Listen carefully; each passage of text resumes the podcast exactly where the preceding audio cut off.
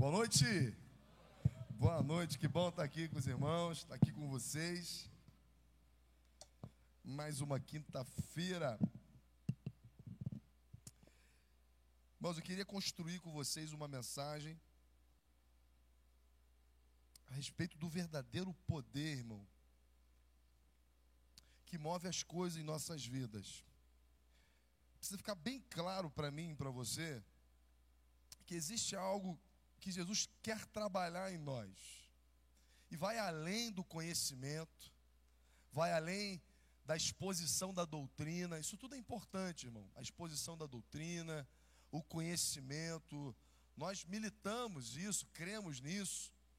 Mas o verdadeiro discipulado de Jesus Cristo, ele transforma algo em nossas vidas que se isso não for transformado de forma primária, não tem doutrina, não tem conhecimento, nada disso pode mudar o que de fato o discipulado muda em nossas vidas.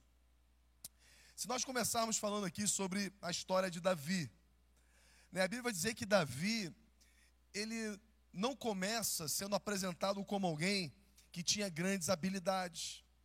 Davi não começa a sua apresentação, perdão, a Bíblia não começa a apresentação de Davi como uma pessoa habilidosa, um grande guerreiro. Davi não era uma pessoa bem vista pela sua família, os seus irmãos olhavam ele como ninguém, o seu pai não tinha ele como um filho especial, não é à toa que o profeta diz para ele para juntar todos os filhos, o único que não está lá é o próprio Davi. Perceba que aos olhos humanos, Davi, ele não tinha nada desenvolvido que pudesse trazer um currículo de um rei. Mas Deus quer escolher alguém.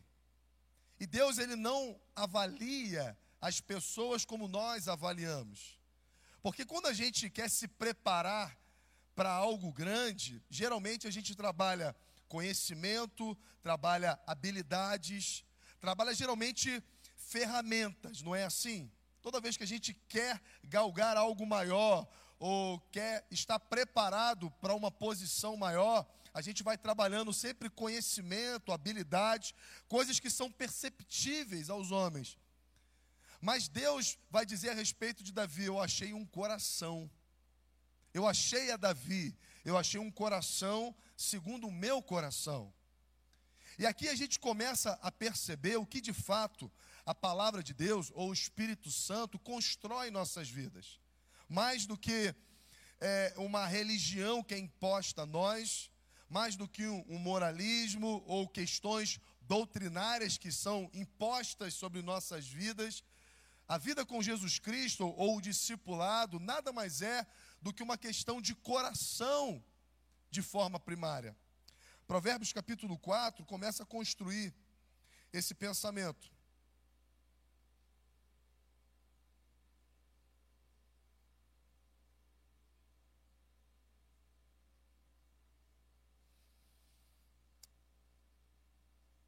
Provérbios capítulo 4, você pode abrir aí.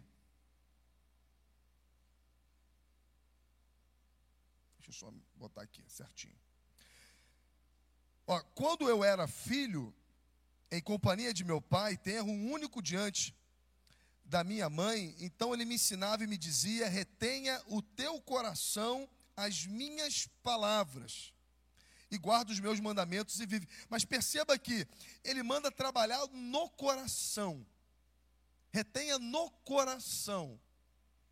Por que retenha no coração? Por que não retenha na sua mente? Por que não é apenas guardar os mandamentos? Por que não é apenas uma questão de ensino?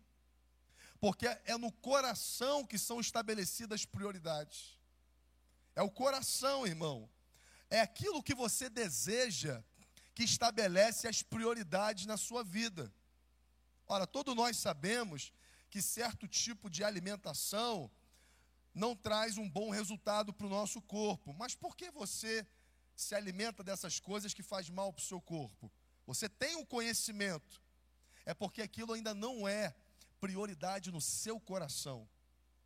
Porque o que na verdade manda na nossa vida não é o conhecimento. Porque tem tantas coisas que a gente sabe e não faz. mas um coração, se nós temos um ensinamento no coração, você pode ter certeza que a sua vida muda. É por isso que a conversão, o apóstolo Paulo fala sobre uma mudança de mente, e ali nada mais é do que uma reorientação de desejos. Isso que é uma mudança de mente. Não é uma mudança de apenas de questões doutrinárias ou de ensino. Não. Quando o apóstolo fala sobre, fala sobre renovação de mente, ele está falando sobre uma renovação de prioridades. Renovar prioridades. Aquilo que não era prioridade para você, a partir de um encontro com Cristo, se torna prioridade. E eu posso exemplificar isso muito fácil no discipulado de Jesus. Jesus era mestre, Jesus tinha todas as respostas. Jesus não veio aqui fazer perguntas, ele veio aqui trazer resposta. Mas perceba que Jesus sempre faz pergunta aos seus discípulos. Nós vamos ver perguntas do tipo: Jesus encontra um enfermo e pergunta assim: Você quer ser curado? Você quer ser curado? Jesus olha certa vez para os seus seguidores, Jesus estava com muitos discípulos, ele olha para os, discípulos e, e, e ele traz prioridades a respeito de uma vida com Jesus e pergunta para eles: vocês não querem ir embora também? Muitos foram embora, vocês também não querem ir embora? Jesus encontra Pedro e faz uma pergunta para Pedro: Pedro, você me ama? O que, que essas perguntas de Jesus, na verdade, ela está querendo produzir no nosso coração? Ela quer expor o desejo. Jesus nunca pegou um discípulo que estava seguindo ele e falou o seguinte: vem cá, senta comigo. No que, que você acredita? No que, que você crê? Você nunca vai ver Jesus fazendo esse tipo de pergunta. Né? O que, que construiu a sua fé? Jesus, na verdade, pergunta o que você deseja ao me seguir. O que, que você está procurando em mim na sua caminhada? O que, que você está buscando em mim? Porque quando Jesus pergunta isso para aqueles, para aqueles que o seguem, os seus discípulos, Jesus está expondo o desejo do coração. E ali Jesus começa a reorientar os desejos. Esse é o caminho do discipulado. É isso que Jesus quer fazer conosco. Mais do que empurrar uma religião na nossa cabeça, mais do que colocar duas tábuas com a lei e falar: olha só, a questão é o seguinte, você precisa fazer isso, você precisa obedecer assim para andar comigo tem que ser dessa forma ou dessa maneira. Não, Jesus quer saber o que, que está no seu coração, porque ao expor o nosso desejo, Ele vai reorientar os nossos desejos. Ele vai restabelecer as nossas prioridades. Ora, não é à toa que quando nós vamos para a igreja, encontramos o evangelho genuíno, é, nos é ensinado sobre família sobre amar a, a, a nossa família, não desprezar a nossa família, não desistir da nossa família, isso nada mais é do que uma reorientação de desejo. Amar a Deus sobre todas as coisas, o que, que é isso? É uma reorientação de desejos. O sermão do monte de Jesus, o que, que é? Uma reorientação de desejos. Ora, não se preocupe com o alimento, não se preocupe com as suas necessidades. Seu pai sabe disso. Não priorize as suas necessidades, mas priorize o reino de Deus e a sua justiça. Isso é uma reorientação de desejos. Porque muitos procuravam Jesus para, para por causa do sustento. Não vou correr para ele porque eu tenho um coração ansioso, eu estou preocupado com a minha renda, eu estou preocupado com o meu sustento, estou preocupado com o meu pão. E Jesus fala: olha para os passarinhos, olha para as flores do campo, não se preocupe com a sua própria vida, mas se preocupe com o reino de Deus. Se preocupe, se preocupe em buscar a Deus e a sua justiça. Então veja o discipulado de Jesus mais do que um conhecimento mais do que uma questão de ensino, mas uma questão de reorientação de desejos. É isso que a palavra de Deus faz conosco. É por isso que Jesus não veio consertar uma religião, ele quebrou uma religião. Porque religião não se conserta, irmão. Religião se quebra. O que Jesus veio trazer é uma reorientação de desejos. E isso a religião não consegue fazer. Isso é obra do Espírito Santo. Só o Espírito Santo pode fazer, construir dentro do nosso coração a prioridade de buscar a Deus e fazer de Deus um fim em si mesmo, irmão. Isso parece ser óbvio para a gente. Mas muitas das vezes nós buscamos a Deus sempre por um motivo a mais. Então vamos orar para. Vamos para a igreja para. Vamos falar com o Senhor para. E quando nós caminhamos com Jesus Cristo, agora nós oramos para Deus porque é Deus, porque nós amamos a Deus. Nós vamos para a igreja porque nós queremos adorar a Deus. Se torna um fim em si mesmo. Buscar a Deus se torna um fim em si mesmo. Orar se torna um fim em si mesmo. Embora você possa, na oração, lançar sobre ele toda a sua ansiedade, embora que na casa de Deus você pode sim pedir coisas para a sua vida, isso não é proibido. Mas independente se isso vai ou não acontecer, independente do tempo e da hora, se Deus vai responder ou não, a gente continua buscando a Deus, a gente continua orando a Deus, a gente continua vindo à igreja, porque isso tem um fim em si mesmo, porque é uma reorientação de desejos. O discipulado com Jesus é uma reorientação de prioridades. Jesus começa a nos ensinar que ele não é uma ponte para, ele é o caminho. Eu não sou uma ponte para as suas prioridades. Jesus não é aquele que é o realizador dos nossos desejos, ele é um caminho. E nessa jornada, e nesse caminho, que é um caminho de verdade, é um caminho de vida, é claro que Ele nos abençoa, é claro que Ele nos transforma, é claro, é claro que Ele nos surpreende, mas Jesus não é uma ponte, Jesus é um caminho. E não se sai de um caminho, uma ponte se passa por ela, mas o caminho se anda nele. E é nesse caminho que é Jesus, como ele mesmo diz, eu sou o caminho. Nessa caminhada, nós vamos aprendendo a reorientar os nossos desejos. Ora, é... então, essa é uma pergunta que ecoa até hoje, né? O, a, o que você deseja de Cristo? O que você sabe, o que você pensa, no que você acredita. No caminho do discipulado, essas coisas elas vão elas vão enchendo o nosso coração. O que nós sabemos a respeito dele, o que nós pensamos a respeito dele, o que nós acreditamos quem ele é. É um descolamento, irmão, do eu. Jesus vai dizer isso. Ora, se você quiser vir após mim, se você quiser andar comigo no caminho, que eu sou o caminho, você precisa se descolar de você. Você precisa cair de si. Por quê? Porque é uma reorientação de desejos. Não dá para eu vir cheio de mim para caminhar com Cristo, porque eu cheio de mim, muitas das vezes eu vou discordar com as prioridades dele. Eu não vou entender o que ele quer estipular como prioridade para a minha vida, o que é essencial, o que é vida. Por quê? Porque eu estou cheio de mim. Eu estou cheio de desejos meus. E é por isso que Jesus vai dizer: você precisa negar a si mesmo, você precisa se descolar de você, para que nesse caminho, nessa caminhada, ele possa reorientar os seus desejos.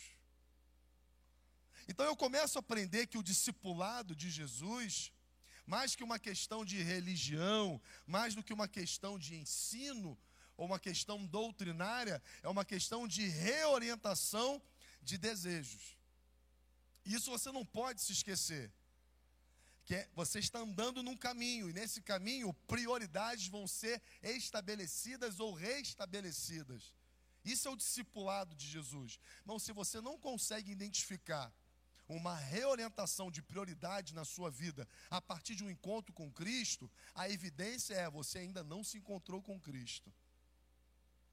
Isso fica muito claro na caminhada de Jesus. E esse é o confronto que Cristo faz o tempo inteiro conosco. Ou você fica com as suas prioridades, ou você assume as minhas prioridades. Ou você reorganiza os seus desejos, né, e você vive para você, ou você vive para os meus desejos, a, a, vontade de Deus. O tempo inteiro nós vamos ver um Deus que faz, ou um Deus que ouve conforme a sua vontade. Se pedimos qualquer coisa em seu nome, ele, ele nos ouvirá conforme a sua vontade. 1 João. Se nós pedimos qualquer coisa em seu nome, ele fará conforme a sua, a vontade dele. O que, que é isso senão uma reorganização de desejos? Então a gente começa a entender qual é a vontade de Deus, isso se torna prioridade em nossas vidas, isso muda a nossa forma de orar e as nossas orações passam a ser atendidas porque as nossas prioridades foram reorganizadas. É por isso que a oração se torna eficaz. Não é porque você se consagrou, a não ser que essa consagração venha reorientar desejos. Você pode ficar uma semana, irmão, de jejum, mergulhado no tanque de óleo ungido, irmão. E aí você sai dali se achando mais poderoso. Não, se não reorganizou os seus desejos, se não estabeleceu a vontade de Deus em primeiro lugar, a sua oração não se torna mais poderosa. Porque qual é a oração eficaz? Aquela que pede conforme a vontade de Deus. Então, esse é o discipulado de Jesus. Nós somos confrontados em nossas vontades, Deus restabelece os nossos desejos, a gente entende qual é a vontade dele, agora a gente ora conforme a vontade e as coisas acontecem, porque a Bíblia diz que tudo que nós pedimos em nome de Jesus, ele faz conforme a vontade. Então, o que é o discipulado? Uma reorganização de desejos. Porque Deus realiza algo em sua vida? Porque o Espírito Santo reorganizou desejos, reestabeleceu prioridade. E se você está com pressa de ver o agir de Deus na sua vida, o primeiro conselho que eu posso dizer para você é: reestabeleça prioridades. Reestabeleça a hierarquia dos seus desejos. Talvez vocês vão ter que jogar muitos fora. Talvez outros eles só têm que ser realocados. Mas é dessa forma que Deus começa a agir em nossas vidas, mudando o nosso coração, fazendo a nossa mente cativa à vontade dele. A gente ora pedindo a coisa certa. Tiago fala isso muito claro: você pede e não recebe porque pede mal. Você pede para os seus próprios desejos. Você pede para você. Então Deus não dá. Por quê? Porque as suas vontades continuam ainda mal redistribuídas. Mas a partir do momento que você reorganiza os seus desejos, colocando a vontade dele em primeiro lugar, a sua oração se torna eficaz e poderosa. Não porque algo místico aconteceu, você apenas reorganizou desejos. Filipenses capítulo 1, versículo 9.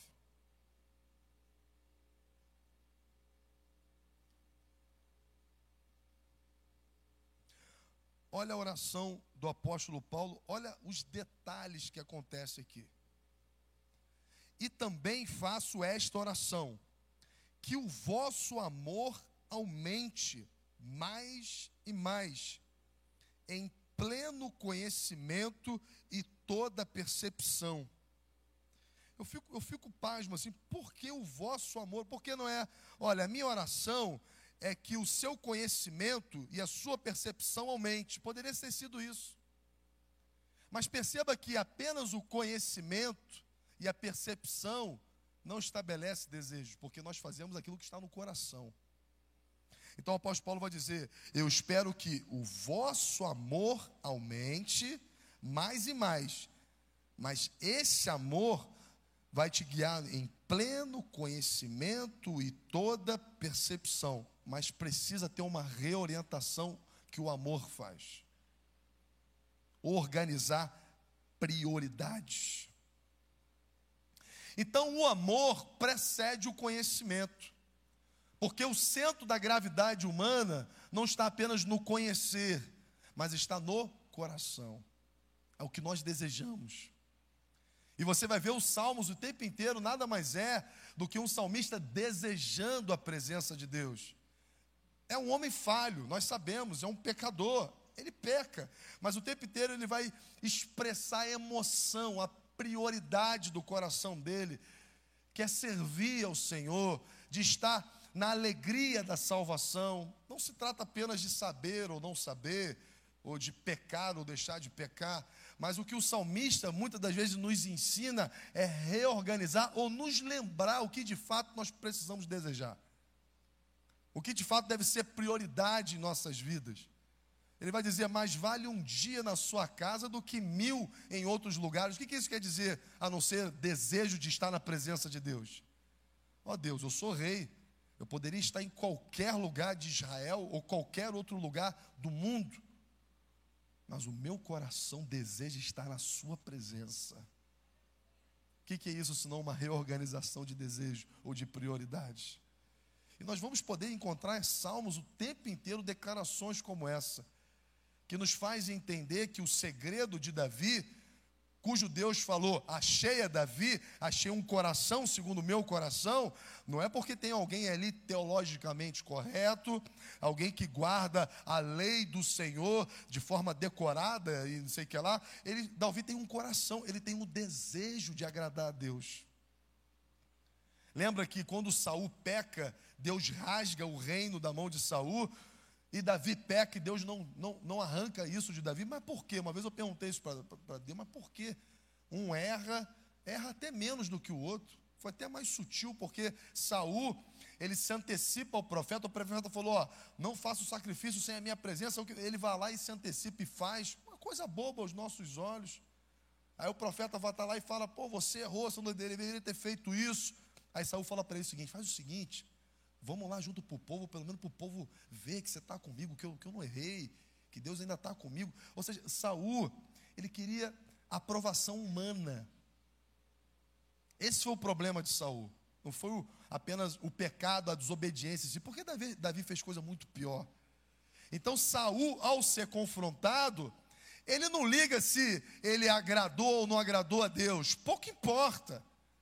Ele quer aprovação humana para que ele não deixe de ser rei.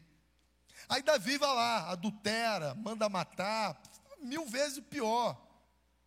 E quando ele é confrontado pelo profeta, ele vai dizer: Eu pequei contra o Senhor. Ele não fala, tá, tudo bem, vocês descobriram, mas vamos lá para o povo perceber que que Deus não está chateado comigo. Vamos, vamos dar uma maquiada aqui.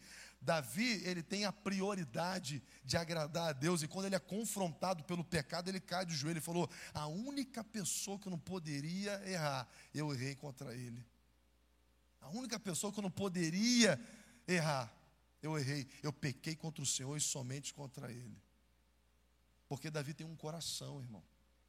É um coração que ao errar, ele não pensa em primeiro lugar na sua posição, ele não pensa na vergonha que ele vai passar diante de todos, em primeiro lugar, ele tem a consciência: eu desagradei ao meu Deus, aquele que é prioridade para mim. E isso é obra do Espírito Santo de Deus. Então todos nós, né, estamos em movimento. Todo ser humano está em busca de uma jornada. Todos nós temos sonhos, temos projetos. Nós somos movidos a desejo, irmão. A verdade é essa. Todos nós somos movidos a desejos. Desejo nos tira do lugar, é o desejo que nos desafia a nossa vida. E é por isso que a questão do discipulado é reorganizar desejos, para que isso não venha bagunçar a nossa vida, para que isso não venha quebrar a nossa aliança com o Senhor. É por isso que Jesus veio reorganizar as nossas prioridades, reorganizar os nossos desejos. Colossenses capítulo 3, do 12 ao 14.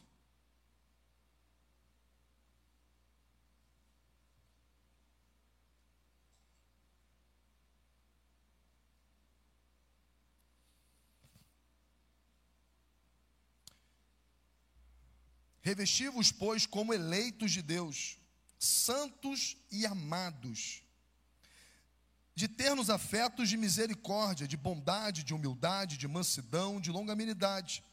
Suportai-vos uns aos outros, perdoai-vos mutuamente, caso alguém tenha motivo de queixa contra outrem. Assim como o Senhor vos perdoou, assim também perdoai vós. Acima de tudo isso, porém, esteja o amor, que é o vínculo da perfeição.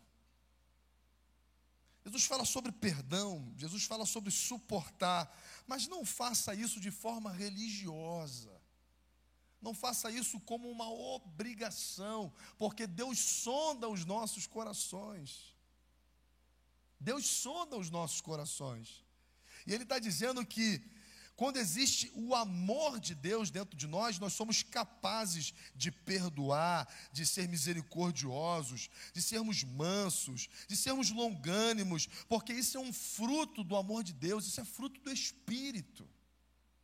Então ele está falando, faz parte dos discípulos de Jesus o perdão, a mansidão, ser longânimo, mas não faça isso sem que o amor de Deus esteja, esteja acima de tudo isso. Quando a Bíblia diz que nós fomos feitos imagem e semelhança de Deus, muitas pessoas levam isso para o lado poderoso. Meu irmão, você pode realizar grandes coisas porque você é imagem e semelhança de Deus. Irmãos, você pode ser o cabeça, porque Deus é cabeça. Meu irmão, você é rei, porque você é imagem e semelhança de Deus. Amém. Mas a Bíblia vai dizer que Deus é amor. Deus, como fonte primária, não é poder. Sabe por quê? Porque antes de Deus criar todas as coisas, antes de ter eu, você, planeta, anjo, só existia a trindade no mundo. E qual era o único poder, vamos dizer assim, qual um poder não, senão a gente vai não vai servir para a palavra. Qual era a única coisa que existia na Trindade? Diz para mim: amor.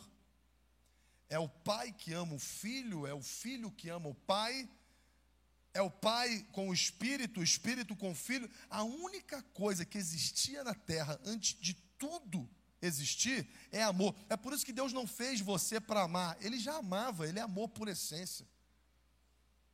E na Trindade, o poder não vale de nada. Ninguém quer mostrar poder para o outro. Então, por isso, o amor é a fonte primária de Deus. Deus é amor. Então, como nós somos imagem e semelhança de Deus, o que, é restabelecido em nós? O amor de Deus. E o que, que o amor de Deus faz dentro do nosso coração? Mais uma vez, reorganiza desejos, reorganiza prioridades. Então, por isso que a caminhada cristã é um caminho de santificação, porque não é um caminho de religiosidade. Não é que Jesus está assim para você, você tem que parar disso, você tem que parar com aquilo, você tem que parar com isso. Não, o amor a Deus faz com que a gente vai parando com coisas na vida, vai interrompendo maus hábitos. A verdade é essa, irmão. Sabe qual é a verdade? O amor de Deus cria em nós novos hábitos. Porque o amor faz isso. Porque reestabelece prioridades. Então, o fato de você orar todo dia não é um encargo religioso, mas é a vontade de estar na presença de Deus. É por isso que você adquire um novo hábito, porque aquilo é prioridade para você. O fato de você ler a palavra não se trata de ser uma questão religiosa. Não, eu tenho que ler para ser abençoado. Não, eu tenho que ler isso aqui para Deus é, ser agradável a mim, para Deus me favorecer, para Deus me dar uma benção. Eu leio a palavra porque isso é prioridade para mim. Lembra o salmista falando? Lâmpada para os meus pés é a tua palavra e luz para os meus caminhos. Ora, num tempo onde não existia energia elétrica, o que, que era luz de, durante a noite? Senão fundamental para se chegar num destino. Sem luz, não sai do lugar. É por isso que o salmista está dizendo: a palavra de Deus é aquela que me dá destino é que me dá orientação, é a palavra de Deus. Eu amo a palavra porque ela me dá destino. Então a gente começa a rever a questão do discipulado, não como uma questão religiosa. Eu não tenho que orar, eu não tenho que buscar o Senhor, eu não tenho que fazer jejum, eu não tenho que fazer absolutamente nada. Eu faço isso porque é prioridade para mim, é essencial é buscar isso como, como, como se busca o oxigênio. Eu não busco o oxigênio porque é legal para mim. Eu não estou aqui respirando, né, porque eu, eu sou a favor do oxigênio. Eu faço isso porque é vida. É prioridade para mim respirar para eu poder prosseguir. E é dessa forma que nós precisamos encontrar uma vida com Deus. Essencial, fundamental. É, é, é imprescindível sair de casa e orar. Eu tenho que orar, porque isso é vida para mim. Eu tenho que ter o meu tempo com Deus, eu tenho que ter tempo para ler a palavra de Deus, eu tenho que ter tempo para buscar o Senhor, por quê? Porque isso é prioridade para mim, não é uma questão religiosa não é uma questão de, de, de interesse. Eu vou aprofundar minha oração esse mês, porque eu estou aí com uma prova, eu estou aí com um concurso, eu estou aí. Meu irmão, seja lá o que tiver. É claro que situações difíceis nos levam para o joelho, porque a gente acaba priorizando o agir de Deus. Mas que o amor de Deus em nossos corações possa estar criando hábitos, hábitos, são coisas naturais, são coisas que a gente faz sem sentir, porque são prioridades para a gente. E é dessa forma que eu vou entendendo o caminho do discipulado, que nada mais é do que um transplante de coração. O profeta vai dizer isso: é, Eis que te darei um coração de carne em troca de um coração de pedra.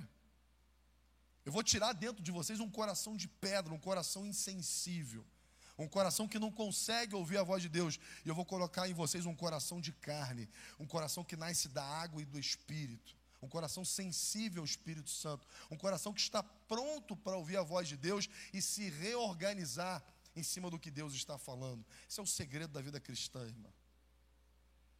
Não tem fórmulas, não tem métodos, não tem ferramentas poderosas, não é uma, uma situação mística que vai mudar nosso cenário, não é um corredor de homens poderosos que vão colocar a mão em nossas cabeças que vai mudar, irmão, a nossa trajetória. Se o nosso coração não se converter, se as nossas prioridades não forem reorganizadas, não há quem possa mudar a nossa vida. E esse é o caminho do discipulado um caminho onde Deus vai reorganizando as nossas prioridades, Deus vai reorganizando o nosso coração, colocando em primeiro lugar o que deve estar em primeiro lugar. Buscai, pois, em primeiro lugar o reino de Deus e a sua justiça, e todas as coisas vos serão acrescentadas. A salvação é um transplante de coração. A salvação é um transplante de coração. E a chave para esse coração de carne é adorar o Senhor acima de todas as coisas, independente de circunstância, irmão. O Espírito Santo sempre nos fará cativo a adoração ao Senhor, independente se é na abundância, se é na escassez, independente a gratidão, o amor a Deus está empranhado dentro dos nossos corações nós vamos buscar o Senhor. Mas peraí, mas de ônibus, mas a pé, mas dessa forma, com perda, com isso, nós vamos adorar o Senhor, porque isso é prioridade para mim. Eu não faço isso para. Meu interesse não é fazer, ao fazer isso, A ou B ou C acontecer. Eu faço isso porque isso tem um fim em si mesmo. Adorar o Senhor. E aqueles que vivem dessa forma não estarão confundidos, não serão envergonhados passarão pelo deserto, mas passarão, passarão e sairão mais fortes. Então, o apóstolo Paulo fala que ele se gloria nas tribulações, porque as tribulações, ele, ela, ele tem esse efeito em nossa vida, ela reorganiza. A verdade é essa. Se nós entendermos com olhos espirituais as tribulações, né? Imagina um povo no deserto lá. Qual é a finalidade de Deus fazer um povo ficar andando 40 anos no deserto? É castigo? Não. O juízo de Deus vem em Apocalipse. Deus não está castigando ali um povo. O que, que Deus quer fazer com o povo? A não ser estabelecer prioridades, arrancar o Egito e colocar Deus no coração. Estabelecer em primeiro lugar, eu dependo de Deus. Segundo lugar, Deus me deu uma palavra. Terceiro lugar, eu confio no Senhor. E é por isso que Deus leva um povo para um caminho onde, onde não se tem nada, onde Ele provê tudo, para onde o povo possa perceber: peraí, Deus cuida da gente. Nós estamos 40, 40 anos andando no deserto, ninguém morreu de sede. Nós estamos 40 anos no deserto, ninguém morreu de fome.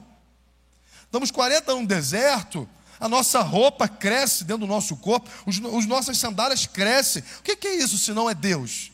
Existe uma coluna de nuvem tapando o sol escaldante. Existe uma coluna de fogo aquecendo a gente. O que, que Deus quer ensinar para esse povo? Dependam de mim. Se colocam no lugar de dependência. Não duvide do meu amor, do meu cuidado.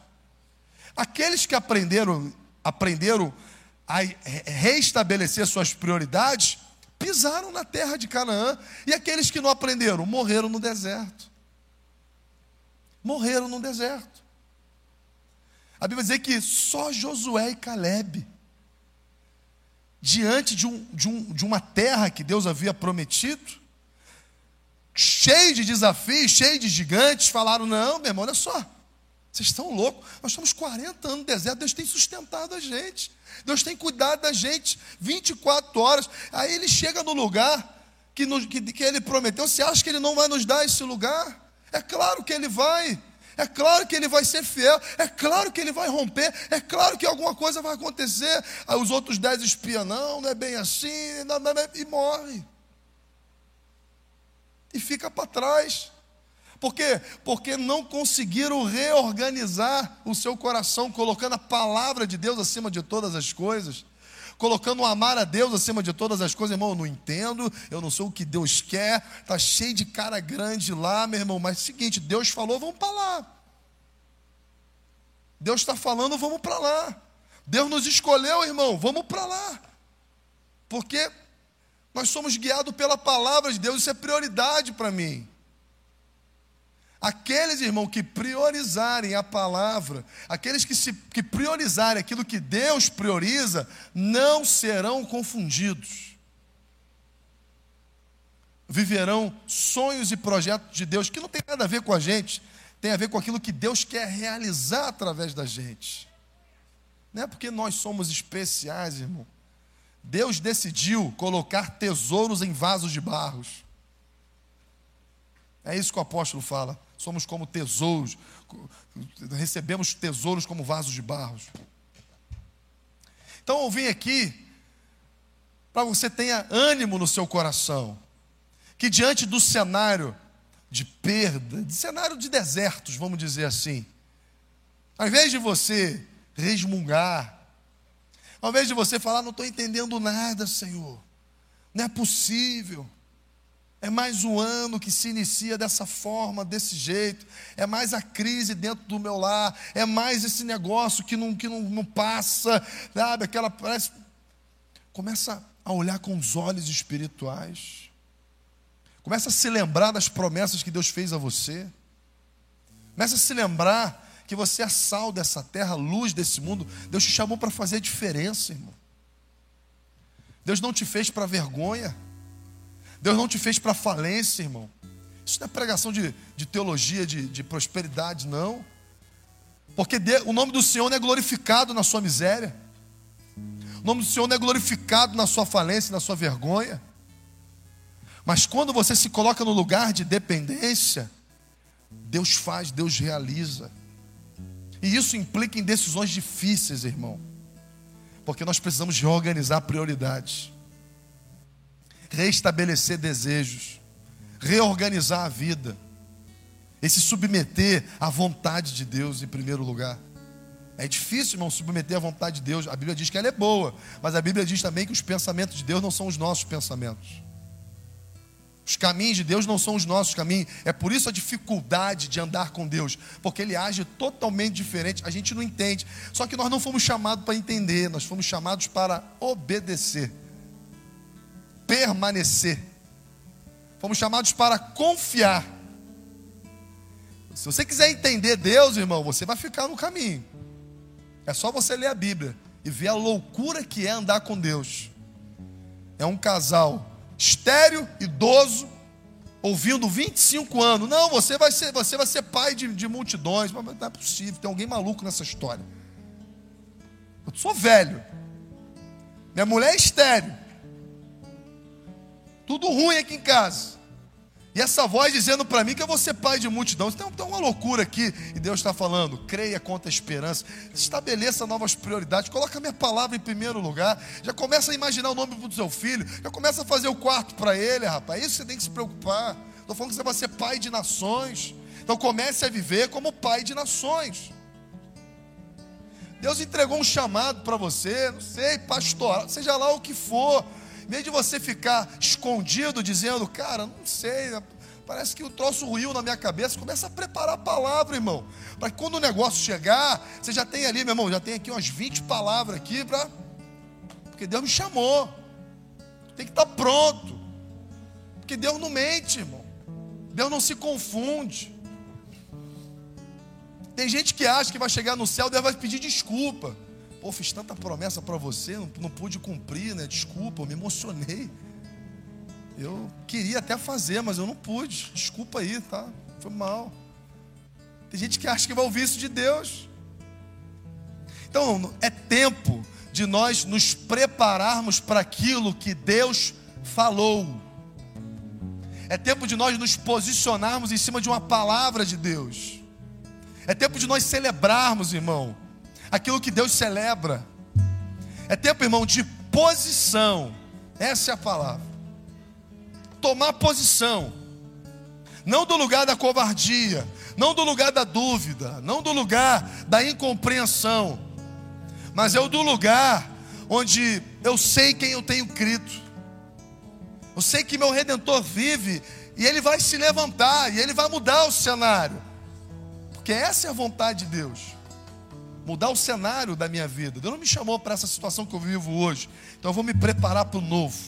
E comece a se preparar como quem está vivendo. Comece a se posicionar como se já estivesse vivendo aquilo que Deus está, já disse, já falou no seu coração, já ministrou no seu coração. E se prepare, irmão, porque eu já preguei uma palavra como essa. Elias, antes de ver a chuva, ele ouviu o barulho de muitas águas. E é por isso que ele creu. Ele ouviu em primeiro lugar. Então, se Deus falou, se posicione e aguarde, que Ele vai mandar uma abundante chuva sobre nossas vidas. Amém? Fica de pé comigo, nós vamos orar.